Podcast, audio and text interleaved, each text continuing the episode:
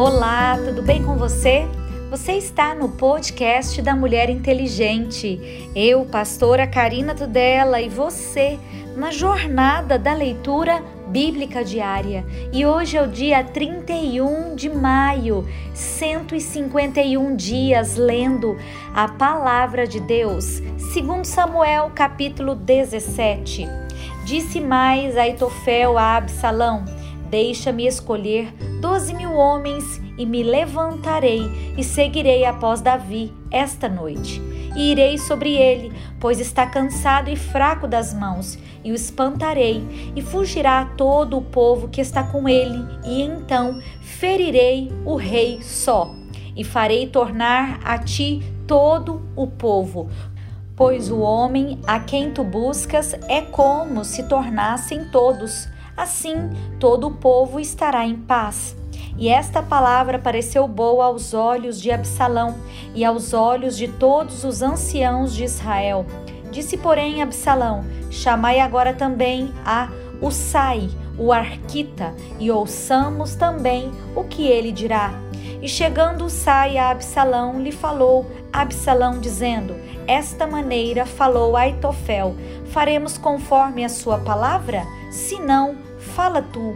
Então disse o Sai a Absalão: O conselho que Aitofel esta vez aconselhou não é bom.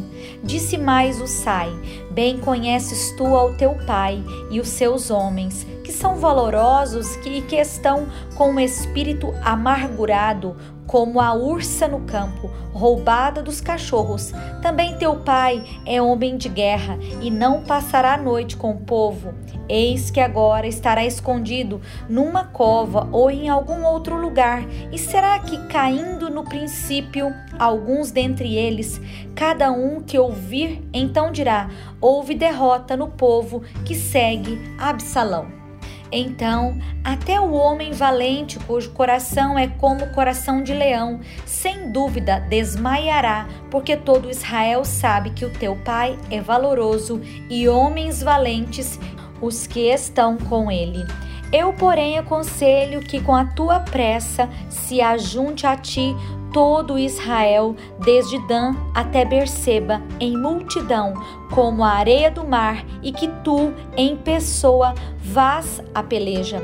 Então iremos a ele em qualquer lugar que se achar, e facilmente viremos sobre ele, como o orvalho cai sobre a terra, e não ficará dele e de todos os homens que estão com ele, nem ainda um só.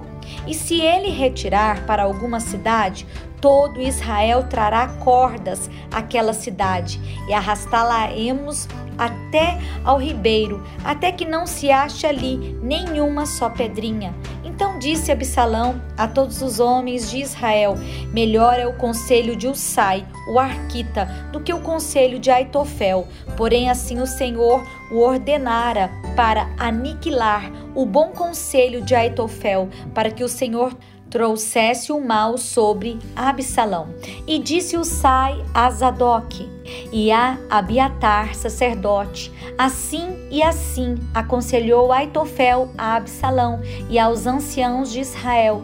Porém, assim e assim aconselhei eu Agora, pois, enviai apressadamente e avisai a Davi, dizendo: Não passes esta noite nas campinas do deserto, mas passa depressa a outra banda, para que o rei e todo o povo que com ele está não seja devorado. Estavam, pois, Jonatas e Aimás junto à fonte de Rogel, e foi uma criada e lhe disse: E eles foram e disseram ao rei Davi, porque não podiam ser vistos entrar na cidade.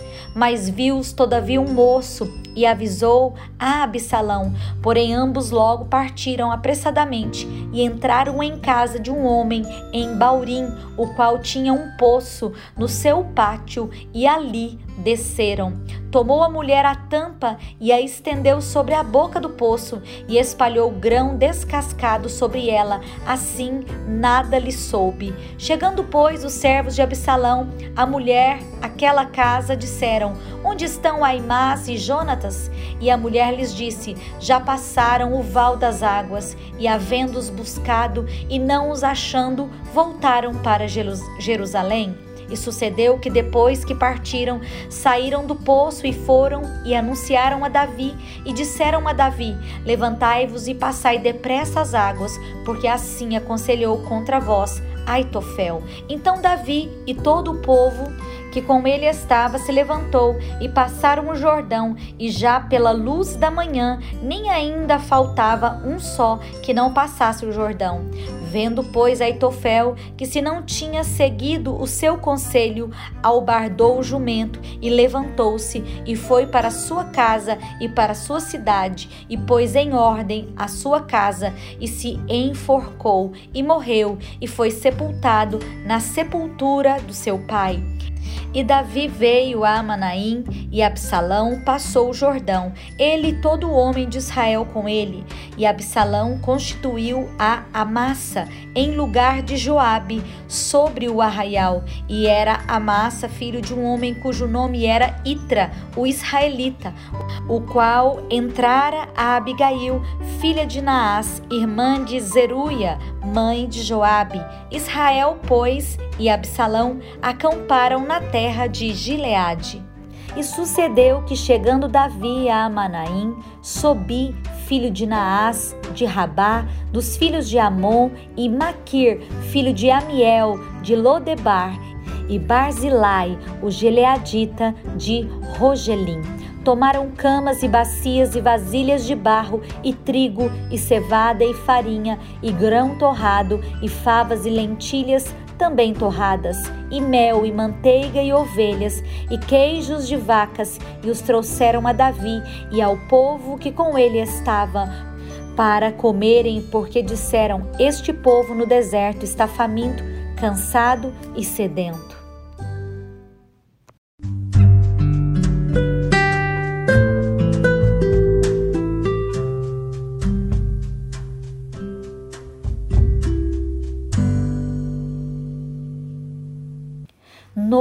Testamento, João capítulo 19, versículo 23. Tendo, pois, os soldados crucificado a Jesus, tomaram as suas vestes e fizeram quatro partes, para cada soldado uma parte, e também a túnica. A túnica, porém, tecida toda de alto a baixo, não tinha costura. Disseram, pois, uns aos outros: Não a rasguemos, mas lancemos sorte sobre ela, para ver quem será. Isso foi assim para que se cumprisse a escritura que diz: Dividiram entre si as minhas vestes e sobre a minha túnica lançaram sortes. Os soldados, pois, fizeram essas coisas. E junto à cruz de Jesus estava sua mãe e a irmã de sua mãe, Maria, mulher de Clopas, e Maria Madalena. Ora, Jesus, vendo ali sua mãe e que os discípulos a quem ele amava estava presente, disse à sua mãe: Mulher, eis aí o teu filho. Depois disse ao discípulo: Eis aí a tua mãe. E desde aquela hora o discípulo a recebeu em sua casa. Depois, sabendo Jesus que já todas as coisas estavam terminadas, para que a escritura se cumprisse, disse: Eu tenho sede. Estava, pois, ali um vaso cheio de vinagre, e encheram de vinagre uma esponja, e pondo-a num isopo, lhe chegaram à boca.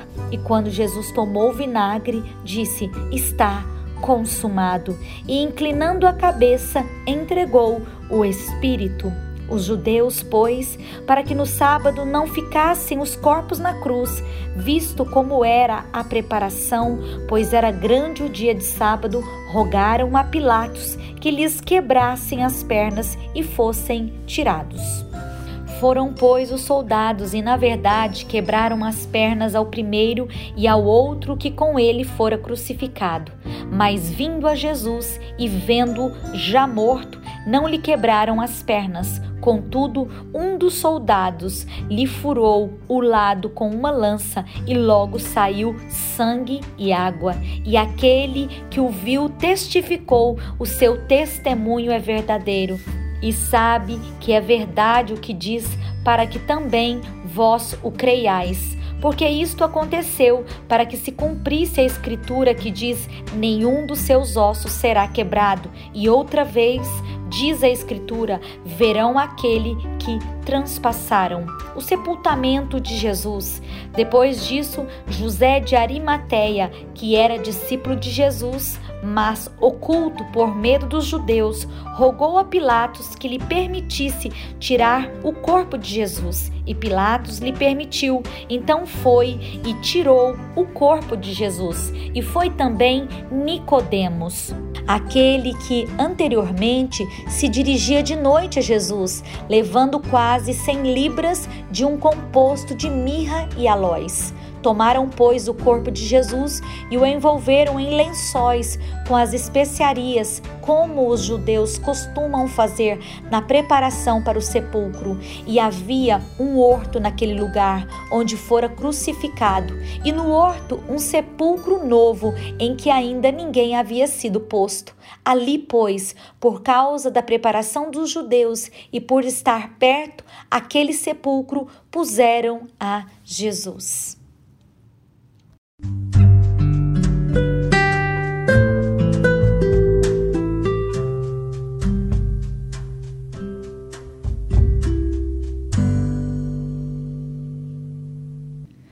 Orando os salmos, peça a Deus que a luz da sua palavra conduza seus passos e dê a você entendimento. Salmo 119, versículo 129. Maravilhosos são os teus testemunhos, por isso a minha alma os guarda. A exposição das tuas palavras dá luz e dá entendimento aos simples. Abri a boca e respirei, pois que desejei os teus mandamentos. Olha para mim e tem piedade de mim, conforme usas com que amam o teu nome. Ordena os meus passos na tua palavra e não se apodere de mim iniquidade alguma. Livra-me da opressão do homem, assim guardarei os teus preceitos. Faze resplandecer o teu rosto sobre o teu servo e ensina-me os teus estatutos. Rios de águas correm dos meus olhos, porque os homens não guardam a tua lei. Justo és o Senhor e retos são os teus juízos. Os teus testemunhos que ordenastes são retos e muito fiéis. O meu zelo me consumiu, porque os meus inimigos se esqueceram da tua palavra. A tua palavra é muito pura, por isso o teu servo a ama. Pequeno sou e desprezado, mas não me esqueço dos teus mandamentos. A tua justiça é uma justiça eterna e a tua lei é a verdade. Aperto e angústia se apoderou de mim, não obstante os teus mandamentos são o meu prazer. A justiça dos teus testemunhos é eterna. Dai-me inteligência e viverei. Clamei de todo o meu coração. Escuta-me, Senhor, e guardarei os teus estatutos. A ti te invoquei, salva-me, guardarei os teus testemunhos. Antecipei-me à alva da manhã e clamei, esperei na tua palavra. Os meus olhos anteciparam-me as vigílias da noite para meditar na tua palavra. Ouve a minha voz, segundo a tua benignidade. Vivifica-me, ó Senhor, segundo o teu juízo. Aproxime-se do que, dos que seguem aos malvados, afastam-se da tua lei. Tu estás perto, ó Senhor, de todos os teus mandamentos, são a verdade. Acerca dos teus testemunhos, eu soube desde a antiguidade que tu os fundastes para sempre. Provérbios capítulo 16, versículo 12. A abominação é para os reis o praticarem a impiedade porque com justiça se estabelece o trono, os lábios de justiça são o contentamento dos reis, e eles amarão o que fala coisas retas.